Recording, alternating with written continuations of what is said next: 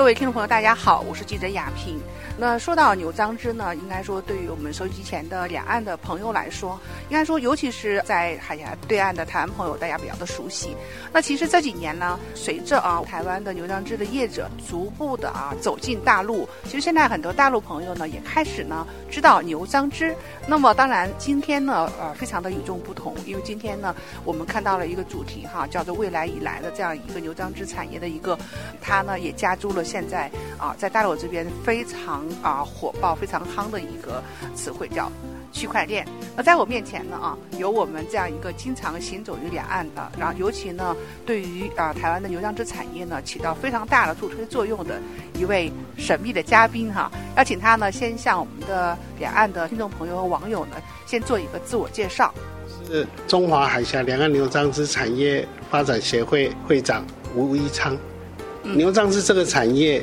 基本上在台湾是家喻户晓，那在大陆地区沿海基本上也大家都知道，呃，甚至去过台湾的大陆朋友，您回大陆必须要带的伴手礼，牛樟芝是其中必选的项目。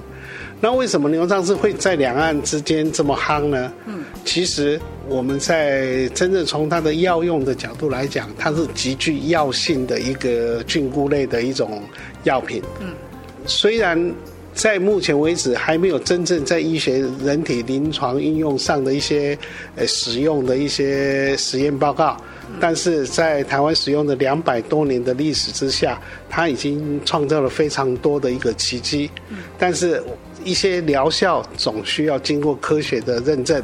在二零一五年的时候，海峡论坛我们公布了会台的政策当中有一项，就是使用二十年以上的呃台湾中药材允许进入大陆。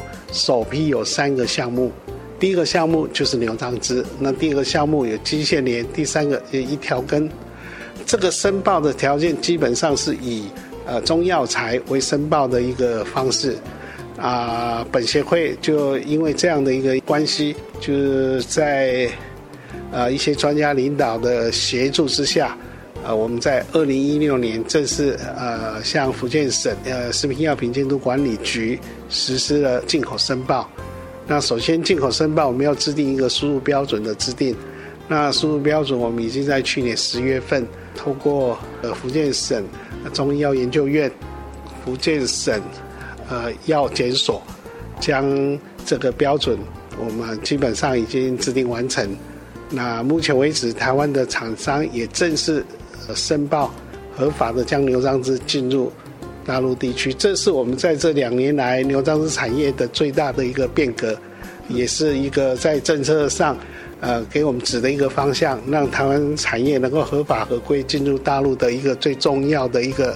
呃，一个政策。嗯，那会长，你看，从二零一五年哈，这个呃，借由海峡论坛哈，应该说对于我们的台湾的牛樟芝业者来讲，呃，他能够透过这样一个呃进口这样一个方式进来之后，那么呃，现在是二零一八年哈，三年的时间，呃，那您觉得说有没有一些这个对于我们的产业呃它的一些相关的这个方面有有有注意的这样程度或者一个成果呢？是牛樟芝产业最大一个问题就是它的培养。基材的一个问题。嗯，我们知道牛樟菇或牛樟芝，它是必须要种在牛樟树上面的。嗯，当然最近的一些科技进步，呃，一些生物科技的一些呃方式，可以通过呃培育人工培育的方式来培养，呃，甚至用一个培养皿也可以做出把牛樟菇的菌植进去，它也会长出来。但是，呃，我们为什么把它定位，呃，在必须要植菌在牛樟树上的，其他包括其他的树种，我们都不列入牛樟枝，呃，不采认。原因就是因为，呃，它的生长跟牛樟树的基材它是非常重要的，所以呢，牛樟枝现在有分为子实体、菌实体。椴木牛樟椴木培养、非牛樟椴木培养等等的一个不同的一个品相，但是现在业者由于它的成本相距很很大，很多业者经常会鱼目混珠。你是用培养皿做的，那你告诉消费者说我是用木头牛樟木头的，所以在市场上对牛樟枝的评价毁誉参半。嗯，那这个也是我们牛樟枝业者的一个很重要的一个痛点。嗯，合法合规生产的，你却拼不过那一些，就是说。呃，混餐或者是非牛樟椴木培养的一个竞争，所以牛樟树产业的经营是非常困难的。嗯，你抢到了区块链这样一个概念。是，嗯，呃，因为我本身曾经有一段时间在资讯产业，其实这个起源是这样。嗯，以前我们年轻的时候也玩电脑游戏。对，嗯，电脑游戏里面我们玩那个《三国演义》。嗯，那《三国演义》里面就有一个什么三国币。嗯，它是一种虚拟货币的概念。嗯。我可以拿我的三国币去买武器，或者是买一些什么宝物什么之类的。所以那个就是其实是我们虚拟货币的一个前端。嗯。但是呢，区块链跟虚拟货币它是不是一定是等号？基本上是不一定的。嗯。区块链它有它区块链呃发展的一个基础。前前一阵子有人问我说：“吴会长，你你讲的区块链是不是一定是跟比特币、跟什么以太坊那一些呃画上等号呢？”或者是你们做牛樟芝区块链，是不是你要发什么牛樟币啊，什么之类的？我跟他讲，可以发币，但是也不一定要发币。站在我的角度，现阶段我不支持发币。为什么？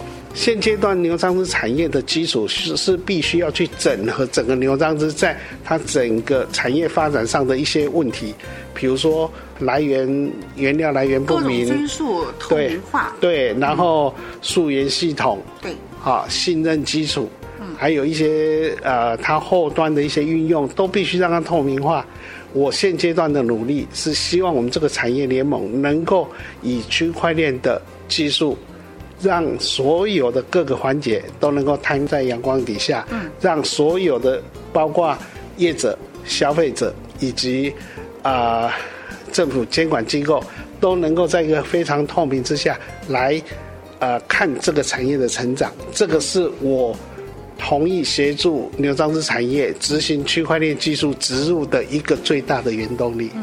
那会长，我们那个交流协会大概这个会员有多少？那当你讲到说这样一个概念，尤其是传统的啊，这些咱们的这些企业，他们能够接受吗？呃，我们协会目前的成员在两岸大约有一百多家企业，大大小小都有，大的股票上市就是在公开资本市场发行，到小的一个人农户他自己种，嗯，也有，也有，嗯。那产业之间，尤其是在去年，台湾的牛樟芝产业产生了非常大的一个冲击，嗯，就是有一两家比较指标性而且大型的在公开市场发行股票的公司产生财务危机，经营上发生困难，甚至下市了，嗯，这样的状况之下，就造成了牛樟芝产业一直非常的萧条，产业经营不振，但是呢。我们这些业者，当我跟他们讲到区块链的时候，有几个方面的反应。第一个，他知道区块链的，他会讲说，呃，协会是不是想发一个虚拟币，然后来就是炒作这个虚拟币啊，或者怎么样之类的。哦，有有一方面是这样讲，第二方面是他们完全不懂什么叫区块链的。那第三方面就是他们认为，哎。经过我在一些媒体各方面的披露以后，他们觉得哎，确实是值得我们一试的一个计划跟一个方案，所以大约有这三方面。嗯，但是目前为止，像我们今天的活动，将近三十家，嗯，他们就要签约加入联盟，就有三十家。我觉得这是我觉得很欣慰的。那他们加入以后，当然你必须把我们刚刚谈了那么多的问题，你要把你自己的问题摊在阳光底下。透过我们团队学者专家的协助，来让你的企业能够以区块链的技术分模组板块一起来做，那你反而你以后在整个企业经营上你会很轻松，而且很透明。嗯，那对我们一个行业协会来讲，我们也希望说，在这整个行业协会的一个框架。我们不敢说监管，因为我们不是执法单位。的一个大家一个默契之下，让牛樟芝这个产业能够透明化，取得消费者的信任。那会长，那如果说哈呃，用您的这样一个感召力，把我们的这些会员逐渐的啊，都能够纳入到这样的一个区块链概念下，然后我们那个整体的一个亮相和出击，呃，未来的话哈，一定是要跟大陆这个市场，让大家更多人去了解。那后面的路子还是蛮长的。那您大概后面还会带领您的这些会员们要怎样来做呢？我觉得我曾经在。佛经上看到这一段话，他说：“佛度有缘人，认同你的，即使一位，我能够度化他，嗯，那一个也算是我的功德。”嗯，谈到这个，我就必须回顾到当时，呃，我们要申报那个章制标准制定的时候，台湾呢，我去过六十几家厂商，基本上有些厂商对我们是不信任的，他认为，呃，大陆怎么可能就是说。那个让我们台湾的牛樟芝就是进入大陆市场，那我跟他们讲，政策都已经公布在呃药监局的网站上面写的很清楚，只是我们能不能申报过而已。他们很多厂商是对这个是不信任的。经过我这样花了将近三四个月的时间，我终于号召到十二家厂商愿意跟着我们一起来做。跟着我们一起来申报制定这个标准，让以后所有的厂商都有机会能够进入大陆。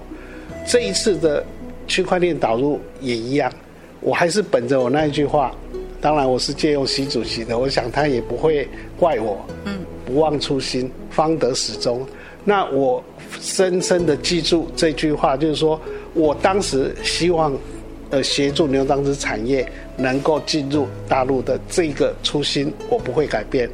但是呢，我们遇到很多困难跟瓶颈，尤其是在药品的审批过程当中是相当冗长的，不是说我今天送，明天就批准。呃，我们还有很多的动物实验，什么实验做很多，所以我们都在修炼自己。当这些厂商，我们已经第一步跨出合法的一步的时候，再进入市场，我希望能够能够在市场上更透明、更公开。所以呢，区块链的这个模式，它的基本的一个最基本的一个原则就是开开放，啊，就透明。所以我在这样的一个范围以内，我觉得我全心来推动，就如同我当时只号召了十二家厂商。呃，来加入制定标准。那今天已经有三十二家厂商愿意加入，那我相信以我们的这种诚心，我们再来号召更多的，那这三十二家厂商又会找更多的厂商，有可能，呃，我们半年或一年以内，我们可以达到两倍、三倍，那更多的厂商支持我们的这个项目，那我们的产业就能够更。让消费者信任。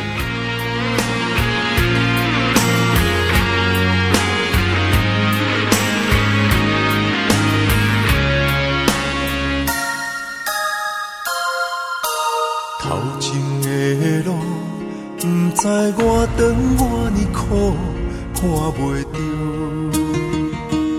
行着一步算一步，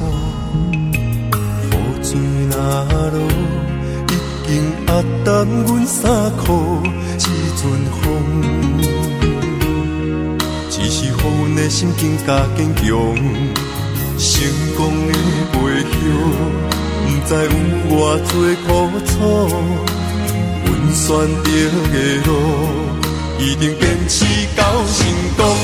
坚定的心伴阮向前行，请你会记着阮的名。有人出世就好命，阮是用命在打拼，不惊失败，慢慢向前行。运命不是天注定，只要用心来打拼，一定唱出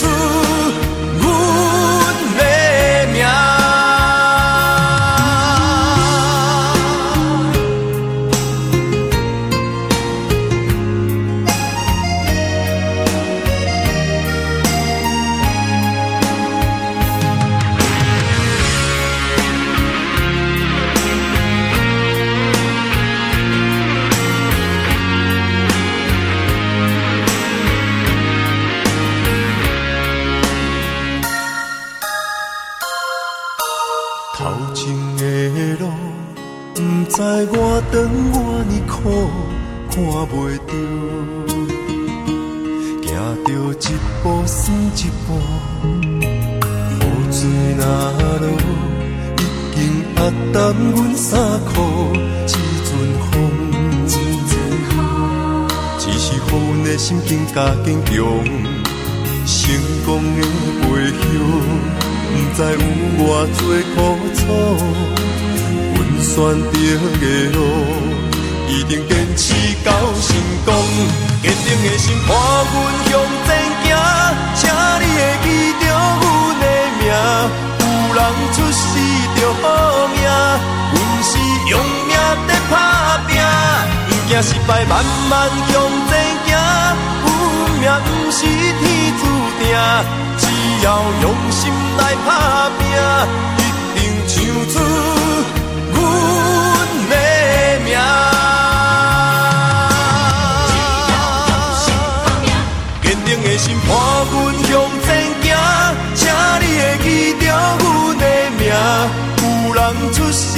好命，阮是用命在打拼，不怕失败，慢慢向前行。